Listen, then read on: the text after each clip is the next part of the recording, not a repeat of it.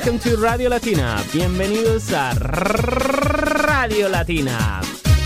This is the show of the Latin American and Spanish community living in Dublin and the Irish friends. Estás escuchando Radio Latina todos los miércoles de 6 a 7 de la tarde en Nier 90.3 FM. If you want to send us a song request or you want to come as a guest to our program, please visit our website radiolatina.ai. Si deseas participar en nuestro programa como invitado, colaborador externo o simplemente quieres que pongamos tu canción preferida, send us an email to info at radiolatina.ai or radiolatina.dublin at gmail.com. Get ready to listen the best Latin, the best Irish, and the best international music in Dublin. Every Wednesday from 6 to 7 in Near FM.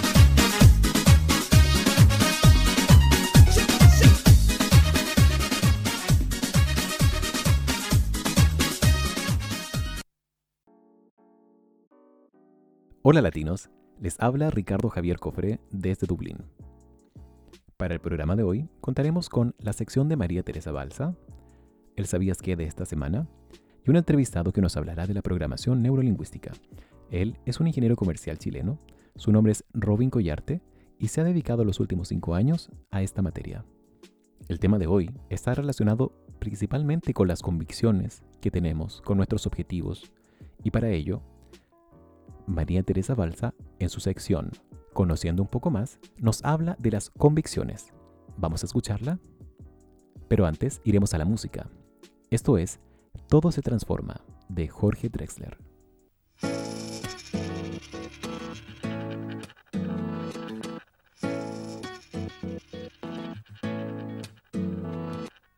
Tu beso se hizo calor, luego el calor movimiento luego gota de sudor que se hizo vapor, luego viento que en un rincón de La Rioja movió el aspa de un molino mientras se pisaba el vino que bebió tu boca roja.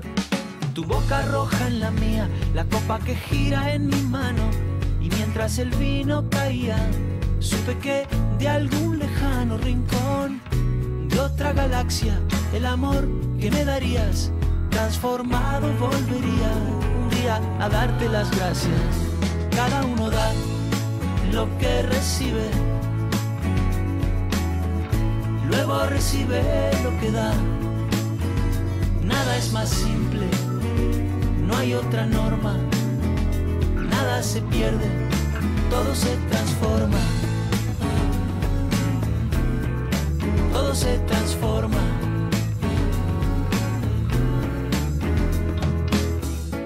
Que pagué yo con aquel euro italiano que había estado en un vagón antes de estar en mi mano y antes de eso en Torino y antes de Torino en Prato donde hicieron mi zapato sobre el que caería el vino. Zapato que en unas horas buscaré bajo tu cama con las luces de la aurora junto a tus sandalias planas que compraste aquella vez Salvador de Bahía, donde a otro diste el amor que hoy yo te devolvería. Cada uno da lo que recibe, luego recibe lo que da. Nada es más simple, no hay otra norma, nada se pierde, todo se transforma. Todo se transforma. Todo se transforma.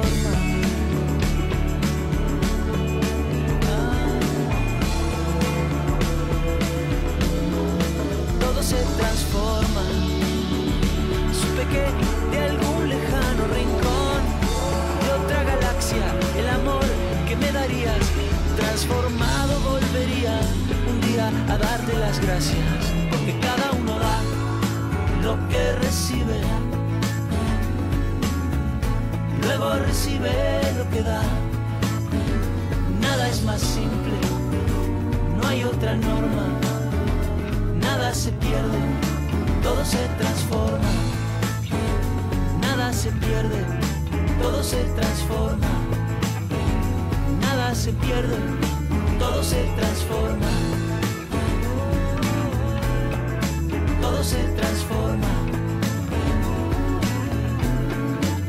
Se transforma. Todo se transforma. Todo se transforma.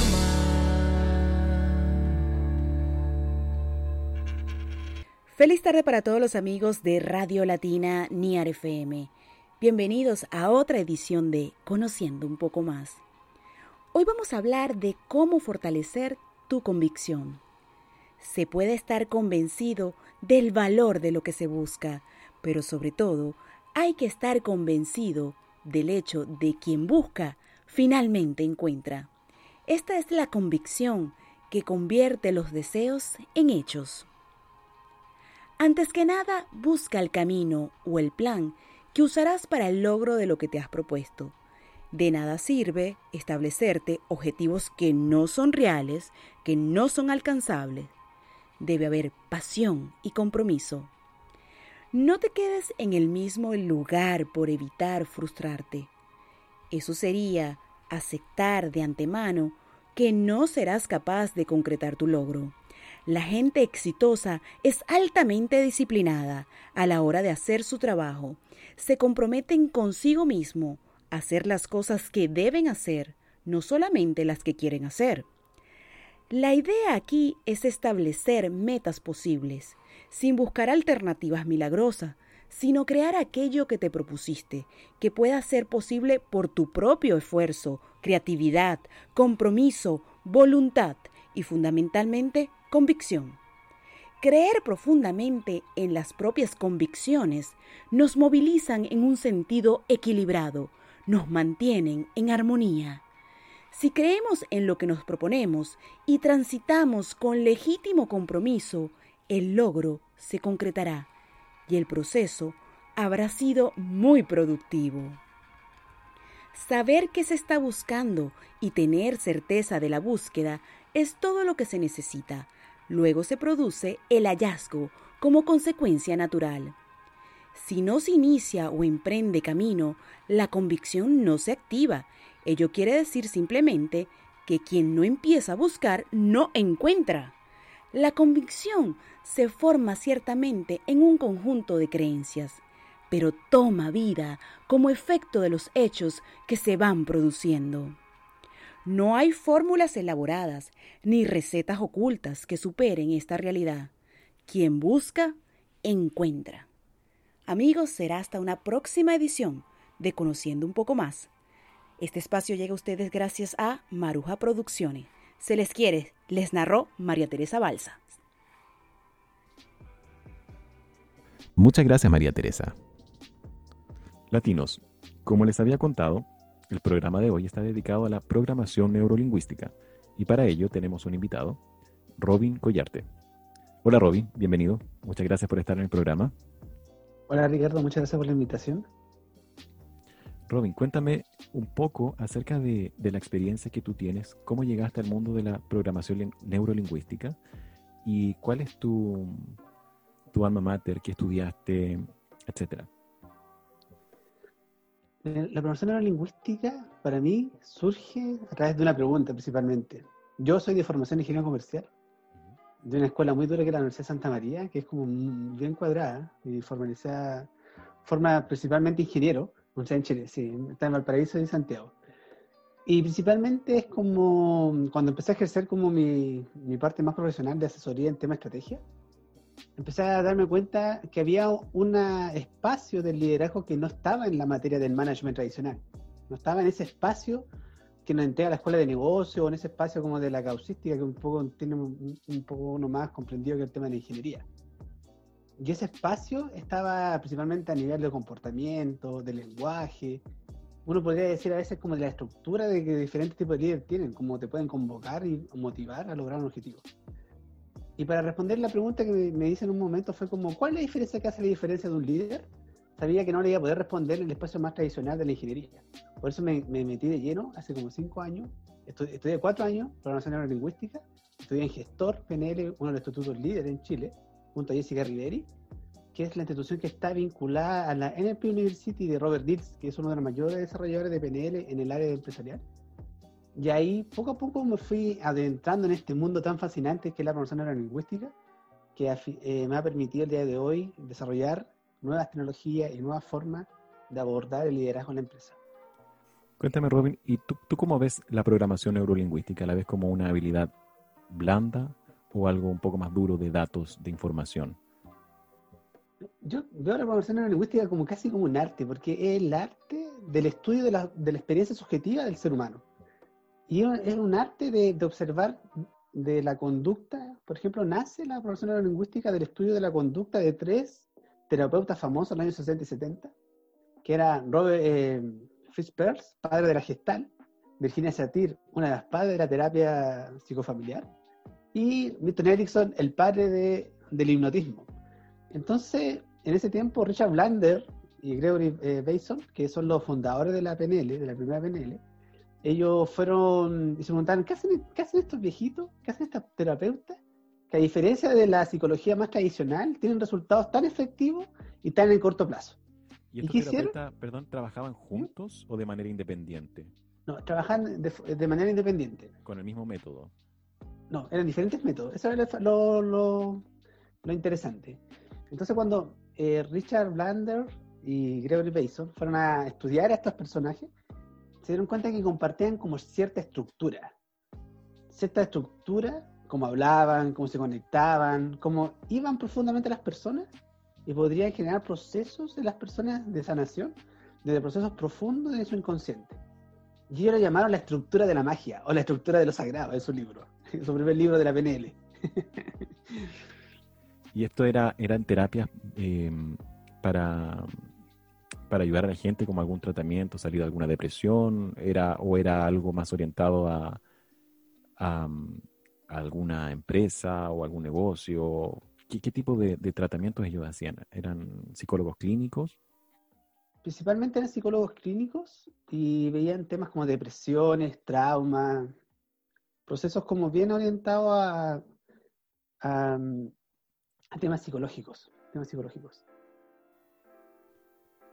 Y cuéntame, en el tema de la programación neurolingüística, tú mencionabas que era a finales de 60 o de los años 70, 1960, 1970. Eh, es relativamente nuevo entonces, no, no es algo que, que, haya existido siempre y me imagino que, que antes eh, esto, este tema de la, de la, psicología se trataba de otra forma. Hoy en día eh, todos los psicólogos tratan con programación neurolingüística o eso es algo que aún está desarrollándose? Yo creo que si uno se da cuenta, uno puede observar desde hoy las redes sociales, hay una harta fuerte presencia de programación neurolingüística. Sí, pero, eh, y también de muchos de terapia, como las constelaciones familiares, tantas cosas el día de hoy, eh, eh, Reiki y otras como cosas como anexo un poco al mundo tradicional. Sin embargo, yo creo, he visto que hay psicólogos que que mezclan ambas, ambas como líneas, también como un poco más de la escuela más tradicional con programación lingüística, con otro tipo de herramientas que tienen resultados muy efectivos. Lo que sí yo creo que desde la PNL inicial, por ejemplo la PNL de primera generación, que era una PNL principalmente de, asociada a Richard Blader y Gregory Bateson, que después derivó a la segunda generación, era una PNL principalmente centrada en el lenguaje y en la mente cognitiva. Después se dio el salto con Robert Dills y Judy de Rossier, y crearon la, la PNL de tercera generación, la cual dijo que nosotros tenemos tres mentes, la mente cognitiva, la mente corporal y la mente somática.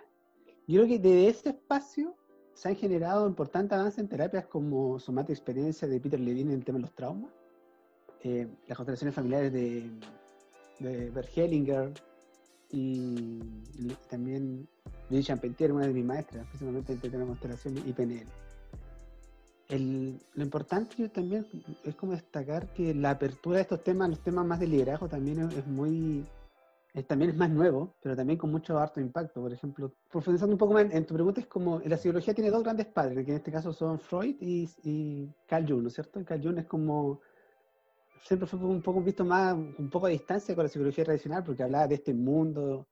El inconsciente para Freud es, es un contenedor de traumas relacionados con otros padres.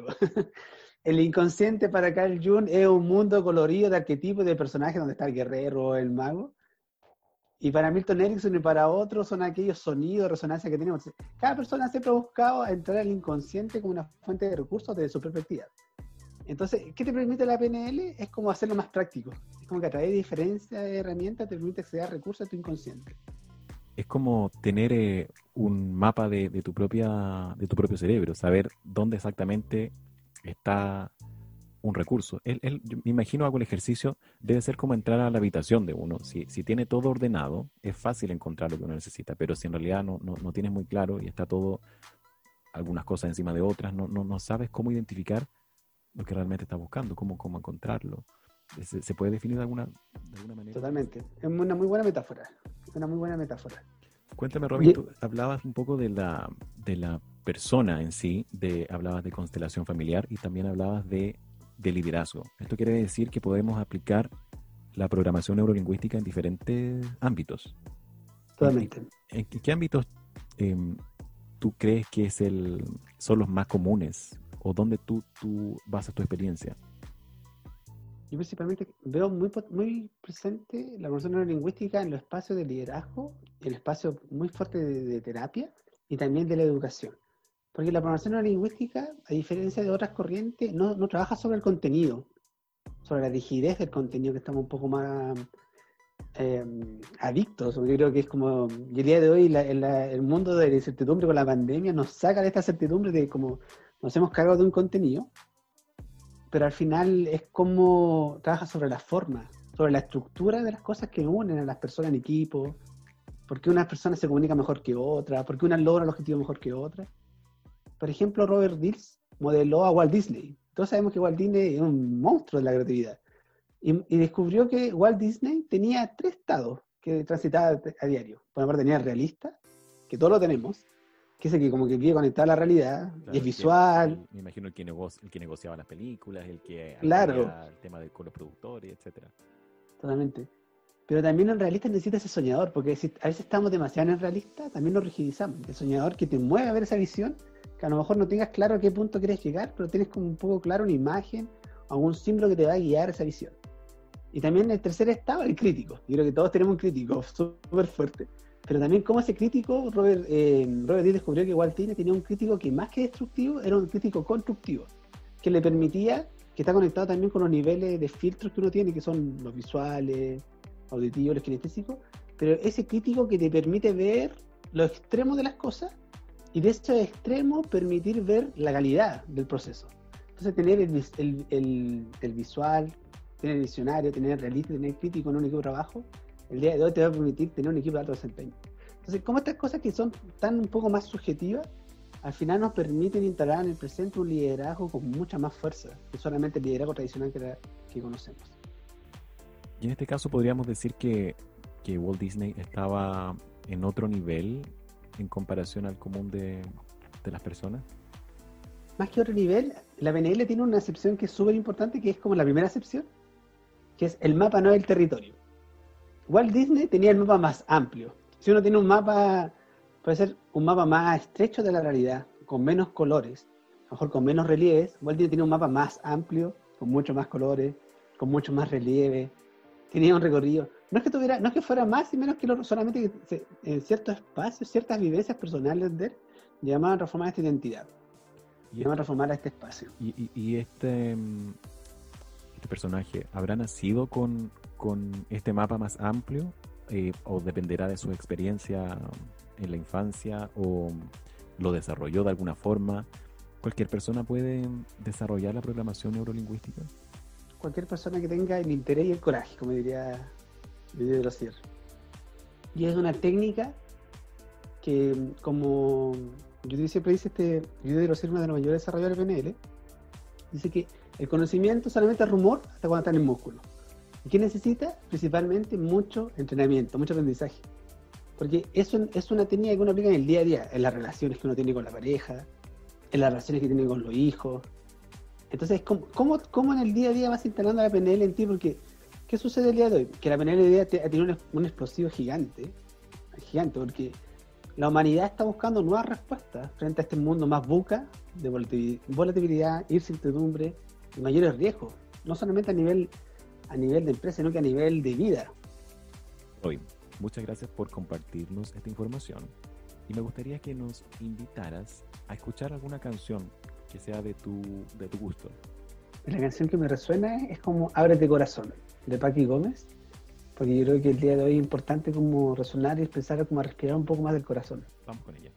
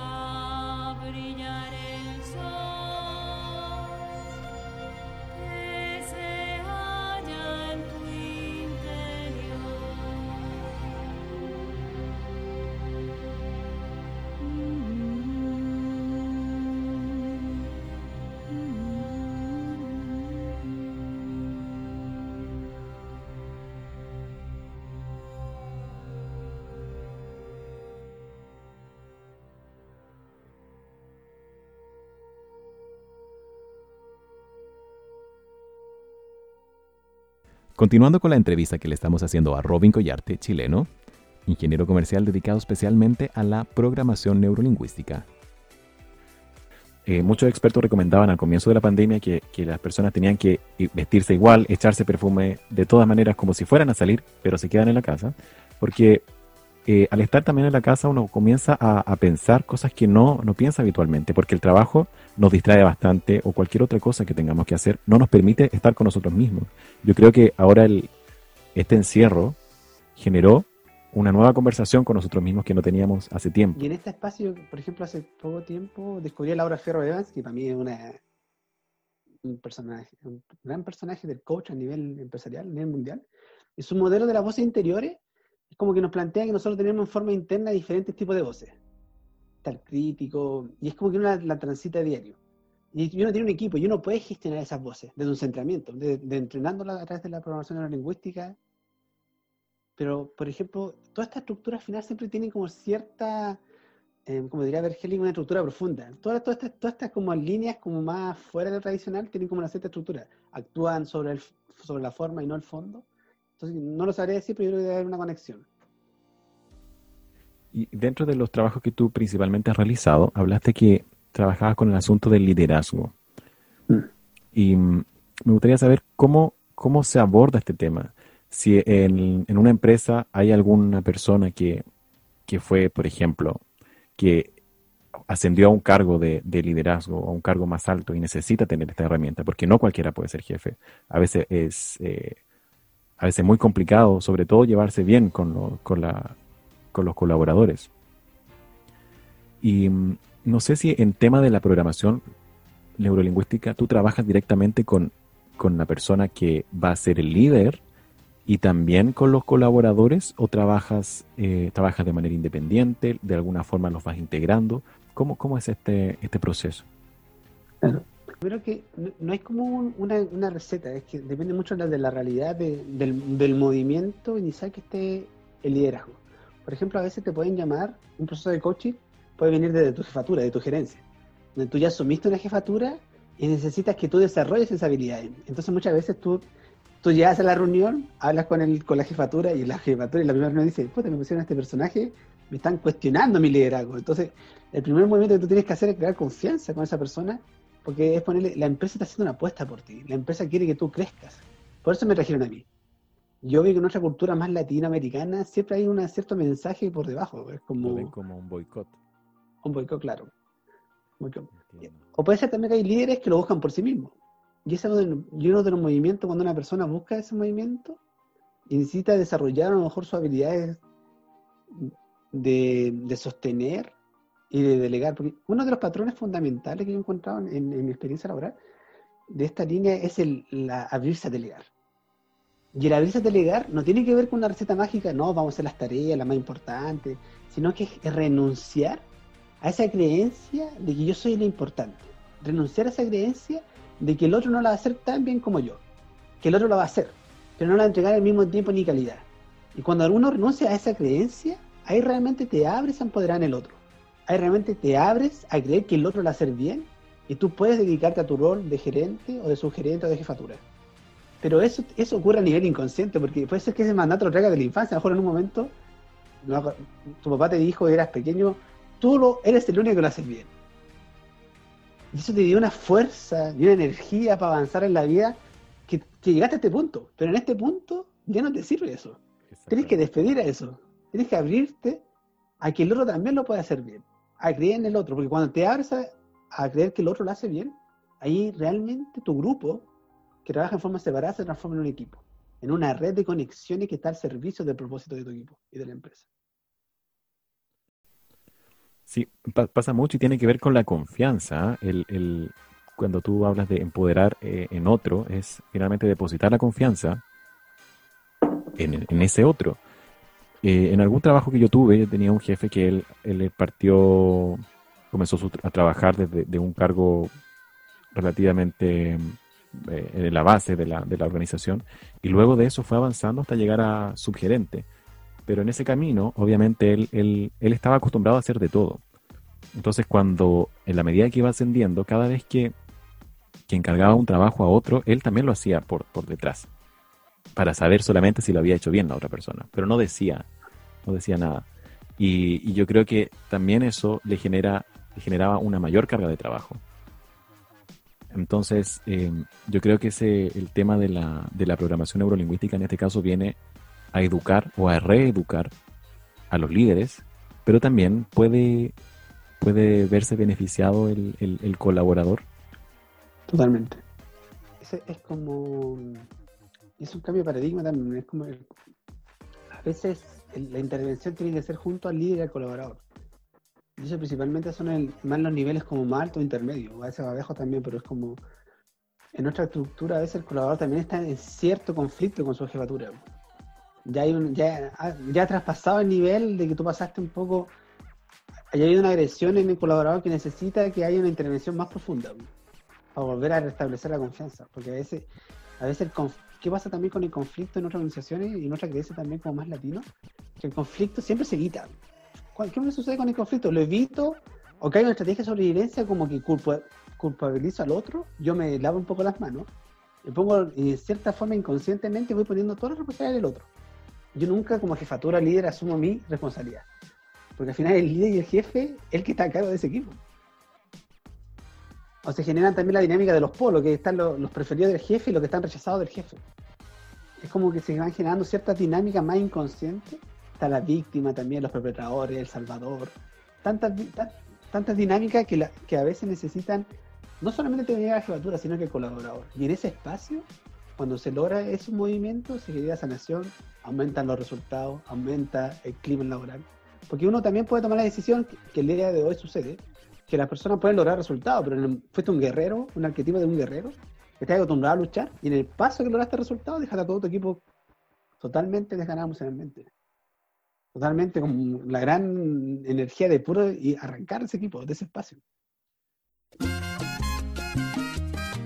Radio Latina Dublin on Near FM Unleash your inner Latin spirit and join us every Wednesday evening from 6 to 7 pm for the best in Latin music, social issues.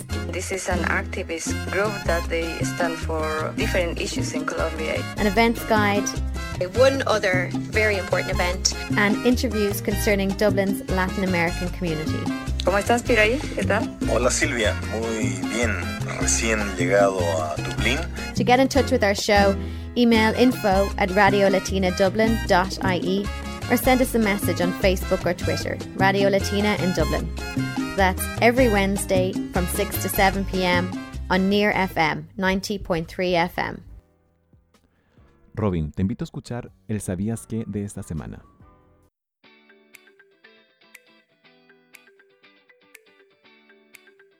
¿Sabías que?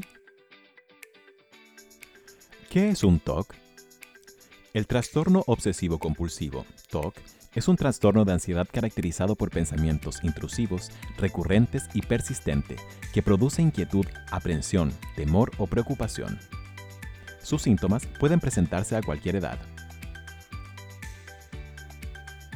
Los tipos de TOC y obsesiones más recurrentes son lavadores y limpiadores. Son quienes están obsesionados con la posibilidad de contaminarse o contagiarse. Verificadores. Son personas que inspeccionan todo para evitar una catástrofe, revisando cerraduras y electrodomésticos. Verificadores somáticos e hipocondríacos. Verifican que sus funciones vitales estén bien y le temen a desarrollar una enfermedad mortal. Repetidores son aquellos individuos que se empeñan en la ejecución de acciones repetitivas. Ordenadores. Son personas que exigen que las cosas que les rodean estén dispuestas de acuerdo a pautas rígidas y simétricas. Acumuladores. Coleccionan objetos insignificantes de los que no pueden desprenderse. Numerales. Buscan sentido a los números que les rodean. Atormentados y obsesivos puros experimentan pensamientos negativos reiterados, incontrolables y perturbadores. Perfeccionistas. Autoexigentes, se preocupan por detalles menores e irrelevantes. Supersticiosos. Tienen la sensación de que si no hacen algún ritual, algo malo les pueda suceder. Y finalmente, dubitativos e indecisos. Son quienes suelen preocuparse por los errores y dudar sobre sus acciones. Esto fue ¿Sabías qué? por Ricardo Javier Cofré para Radio Latina. Ahí teníamos el ¿Sabías qué? de esta semana. Oye, Robin, cuéntame, me, imagino que con la experiencia que tú ya tienes y, los estudios que, que, que has desarrollado, al momento de llegar a una empresa que te pide como asesor tú puedes identificar inmediatamente cuál es el, estado o la situación actual después de, que ellos contesten alguna encuesta o simplemente hablando con ellos por la actitud, por su lenguaje corporal. ¿Cómo puedes detectar este, esto, estos polos, por ejemplo, quién es el salvador o quién es eh, la víctima? ¿Puedes detectar eso de alguna forma rápida? Hay un- una herramienta que nosotros también entrenamos harto en el liderazgo y también que sirve mucho para, para el tema de terapia, porque yo también me dedico al tema de terapia de constelaciones familiares, es la escucha y la escucha generativa. Y la escucha generativa es la capacidad de empezar a sintonizar límbicamente en qué está el otro. Por ejemplo, si la- muchas veces hay jefaturas que te dicen, Y Robin, perdón, ¿tú es- escuchas uno a uno o es una reunión donde está todo el mundo? Porque me imagino que, que si yo estoy, tengo problemas con mi jefe y no me llevo bien con él, y entre comillas puedo temer alguna represalia si yo hablo algo eh, delante de él, eh, me imagino que la persona se ve cohibida o coartada de hablar libremente. ¿Cómo, ¿Cómo hace ese proceso de escucha? ¿Es separado o es común? el proceso de escucha siempre inicialmente es con la jefatura. Porque a veces la jefatura es, nosotros trabajamos, trabajo mucho con análisis transaccional, que tiene que ir que uno también transita por tres estados, el niño, el padre y el adulto. Y pasan uno de los principales movimientos de que la persona a veces cuando, la jefatura, me ha pasado, uno un patrón, que está la negación también de su responsabilidad. Es como decir, te cuentan el relato de ese espacio donde él, él inconscientemente no es responsable, es como, no, él, él es, es así, estas personas son así. Y, y- una pregunta que abre posibilidades, que a veces es dura, pero hay que hacerla, es como, de eso que está sucediendo acá, ¿cuál es tu grado de responsabilidad de ser así? Y la persona, eh, hay un primer choque, o sea, uno eh, entra en una escucha, conecta con el otro, y, le- y- inconscientemente uno le dice, "Mira, estamos hablando entre adultos, porque si tú le haces esa pregunta de un adulto a un niño, la persona se va a reaccionar no muy bien. O de una, o un padre, me ha pasado, porque hay personas que no reaccionan tan bien, pero es como también, si esa persona no está dispuesta a a ese espacio de hacerse cargo, yo simplemente no trabajo con esa persona. Porque el movimiento, el movimiento de alto desempeño se da cuando yo me hago cargo de la situación. Porque si sigo poniendo la responsabilidad en el otro, ahí no va a haber sanación. O sea, sanación, no, no va a haber una, no, no haber sanación profunda, pero también tampoco una resolución a que el equipo transite un alto desempeño. es, es- es más que nada reconocer que sería el primer paso, asumir mi responsabilidad dentro de, de- del equipo dentro o, o la responsabilidad que yo tengo, dada la situación actual. O sea, esa sería la base.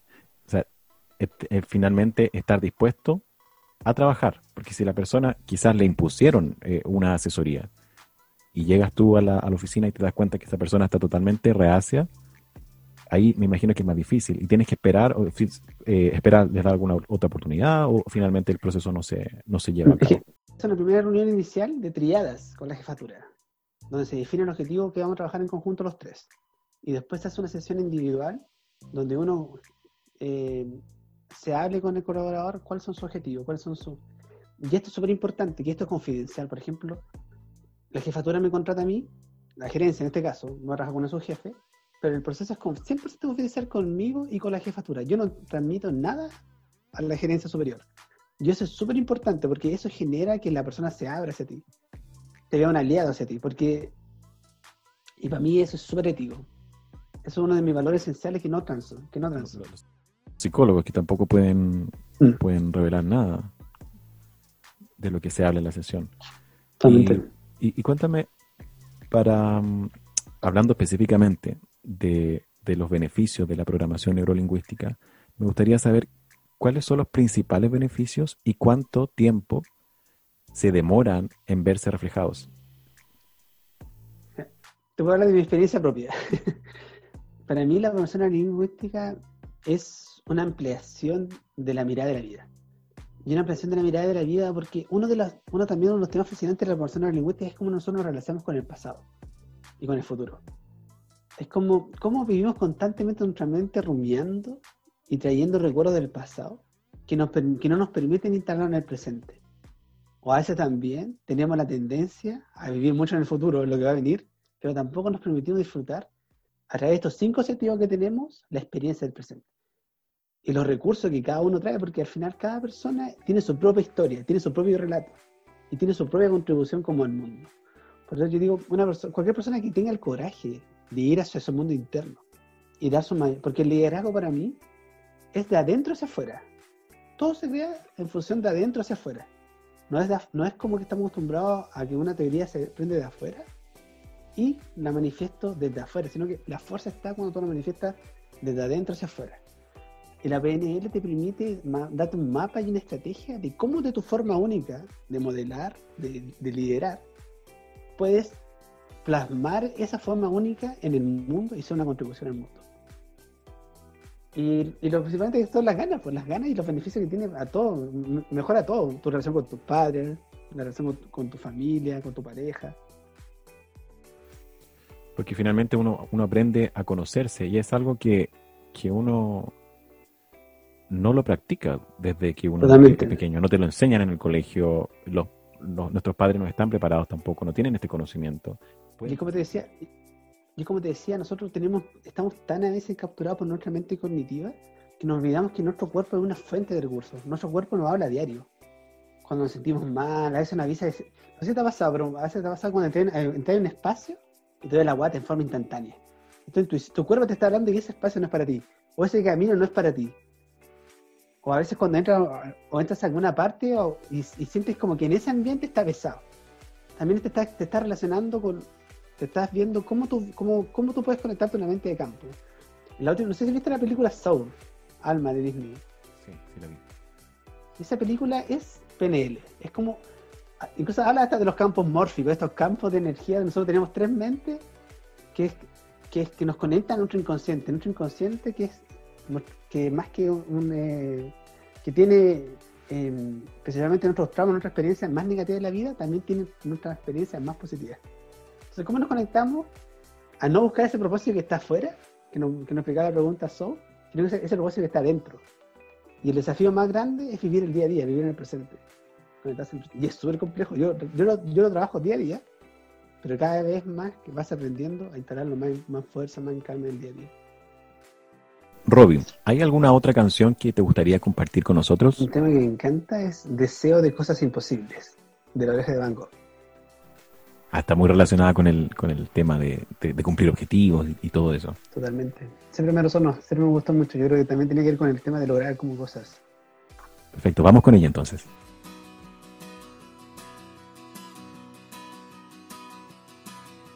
Igual que el mosquito más tonto de la manada. Yo sigo tu luz aunque me lleve a morir. Te sigo como le siguen los puntos finales. A todas las frases suicidas que buscan su fin. Igual que el poeta que decide trabajar en un banco.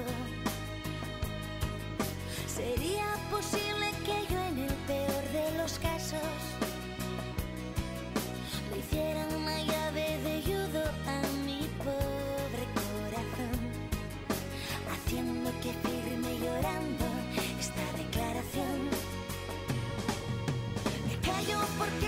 porque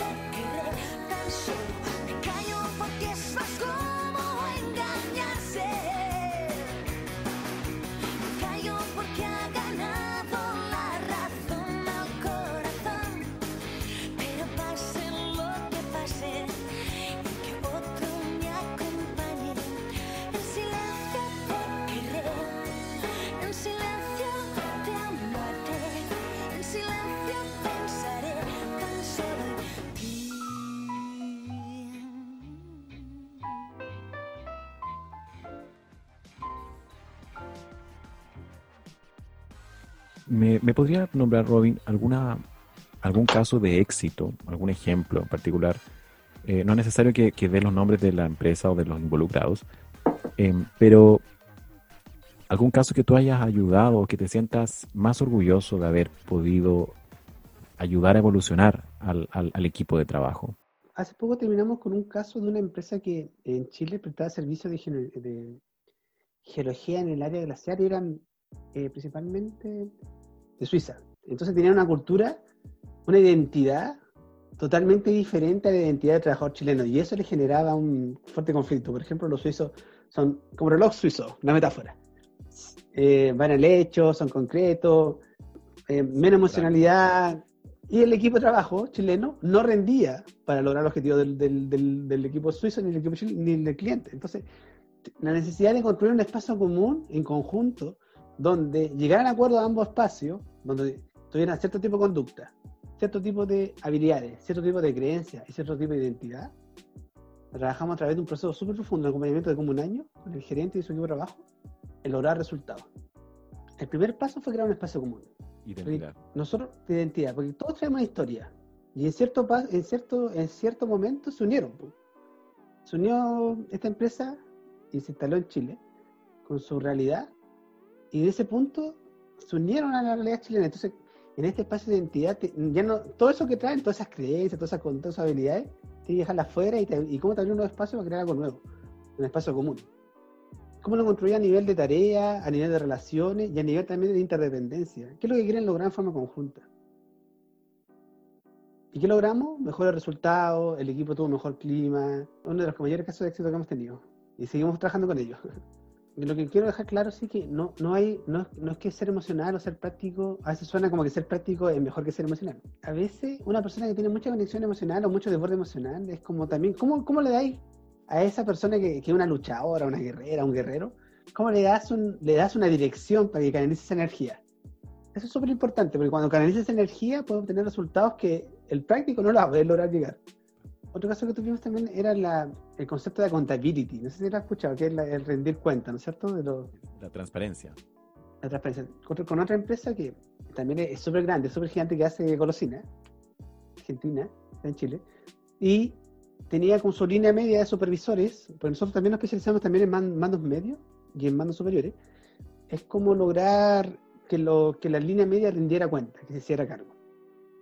Y, y también ahí- ahí también pudimos descubrir, porque los procesos, ¿qué sucede entre, la- entre los mandos medios? Que los mandos medios no se rinden cuenta entre ellos, porque el rendirse cuenta está como mal visto.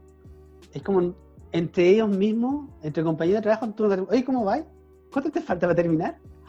No, no me tiene buena. Ay, no, el otro no me tiene mala, me está controlando, ¿qué se cree? Entonces, ¿cómo instaláis una creencia de que tenéis que rendir cuentas? Si tú, tú eres una jefatura, tienes a cargo un equipo de personas. Porque, ¿qué sucede? Que, que tú no solo. lo- los grandes conflictos de, lo- de los mandos medios suceden entre los pares, más que hacia arriba. Arriba le rebota a la gerencia, al superior. Pero es, es el conflicto que sucede entre ellos porque este no me rinde a mí, sino que está enfocado a lo que quiere arriba. Y, a veces vi- viene tu, supervis, tu, tu gerente y te pide, oye, no estás cumpliendo la estrategia. Pero viejo, si estoy acá metido, estoy metido en la operación, ¿qué más me va a la estrategia? Estoy peleándome con el de allá, con el de acá. ¿Cómo se trabaja en este caso si están todos al mismo nivel? Me imagino que todos tienen alguna gerencia o subgerencia, pero lo que cambia sería el, área.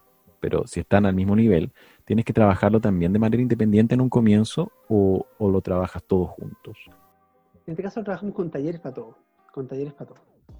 Y la principal es como, principalmente es viendo tres tipos de dinámica, que es la- el estado niño, el estado padre y el estado adulto, que es como, cuando yo el adulto, salgo del juicio emocional, salgo de las creencias y evalúo, el, el- evalúo lo que está sucediendo a través de hechos, hechos objetivos.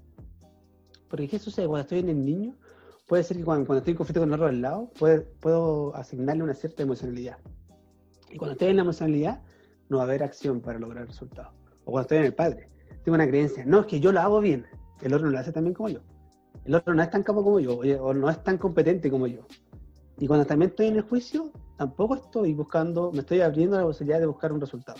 Entonces, ¿cuál es el primer movimiento que nosotros hacemos? Entrenamos a la persona en el día a día cuando cae en el niño, cuando cae en el padre, o cuando cae en, en ciertas situaciones que, que salen de estos espacios pues, y cómo vamos entrenando en adulto, porque una conversación efectiva entre, para lograr una contabilidad y el hacerse cargo, que es, un, es algo que yo creo que pasa mucho en nuestra sociedad al día de hoy, si nosotros vemos las críticas, siempre es mucho más fácil poner la responsabilidad fuera que hacerme cargo, es como el tema de los contagios. ¿Cuál es el gran desafío sistémico que tenemos a nivel mundial? Hacernos cargo de nuestro cuidado del otro. ¿Pero qué preferimos? Echar la culpa afuera. Entonces, es como, como ese mismo desafío, de lo, este desafío tan grande, también se va a lo pequeño y sucede en, lo, en los equipos laborales. Continuando con las canciones que está programando en, en el día de hoy, Robin, ¿cuál sería la siguiente? Me gusta mucho Presiento de Morat porque me, yo creo que una, una, de las veces que uno más cambia es cuando uno viaja. Y este, este tema me trae recuerdo cuando estuve en Brasil como también conectarse al gozo en la vida. Yo creo que es tan importante disfrutar el gozo. Y presiento me conecta a ese gozo. Sé que el instinto me intentó avisar que conocerte tal vez no era lo mejor. Que eres experta para enamorar y no te importa cuántos caigan por error. Yo te miro y todo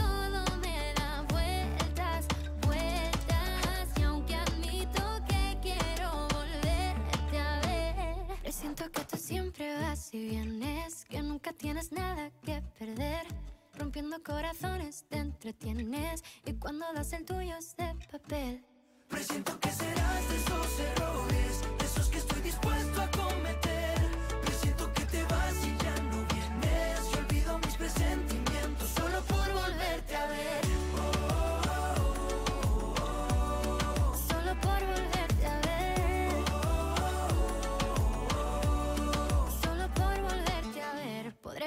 sin escuchar tu voz, pero tal vez me mate la curiosidad. Puedes negar que magia entre los dos, pero en el fondo tú ya sabes la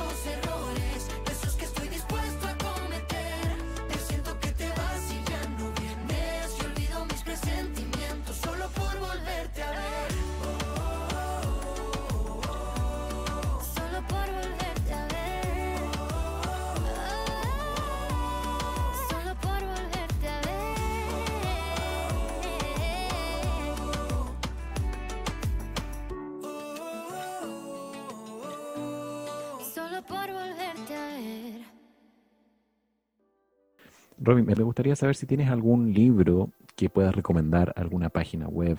PNL, segunda generación, para mí el libro, pero base de la PNL que Robert Diz y Judith de Rosier integran estas tres mentes, la mente cognitiva, la mente corporativa, la mente so- somática y la mente de, de campo, esta mente relacional.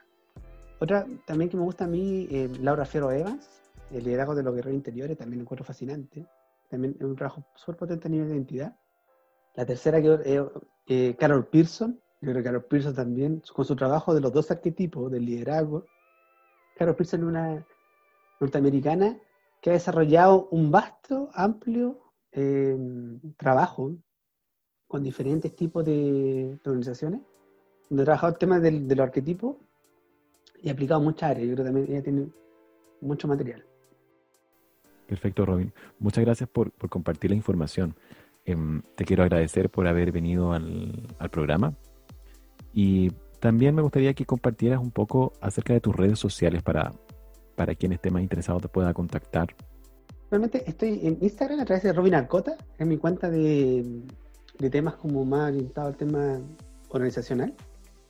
Después tengo también mm, una segunda cuenta que es Fortalece tu adulto interior, que tiene que ver con el, más con el desarrollo personal en la vida. Y una tercera cuenta que es mi empresa que, tengo con mis dos grandes socios, que es eh, Josefina Pérez Hidalgo y Pedro Pablo Cortés, que es eh, Propósito y Acción en Instagram. Y en LinkedIn también estoy como Robin Collar Talcota, donde hay, ya profundizo más los temas, en temas nutricionales. Y la página también es propósito y acción.cl. Nuestro correo es contacto arroba propósito y acción.cl. Y cualquier cosa que necesiten estamos disponibles y al servicio del sistema. Perfecto, Robin. Muchas gracias. Em, espero que, que haya disfrutado la conversación tanto como yo y, espero que a nuestros auditores también se les haya despertado un poco la curiosidad por conocer este tema que es relativamente nuevo y, al parecer es bastante útil.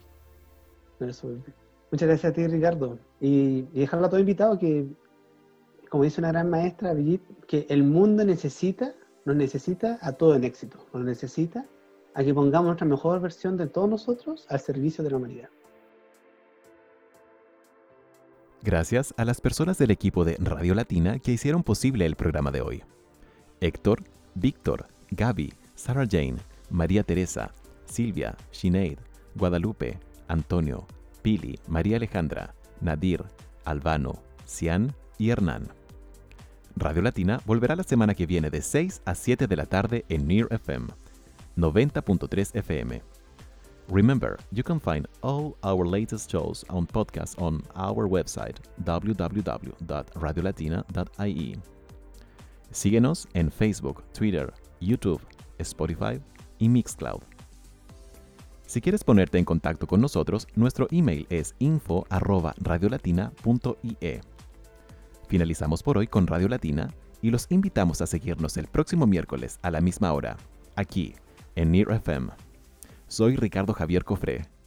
Hasta la próxima. This is 90.3. This is Near FM.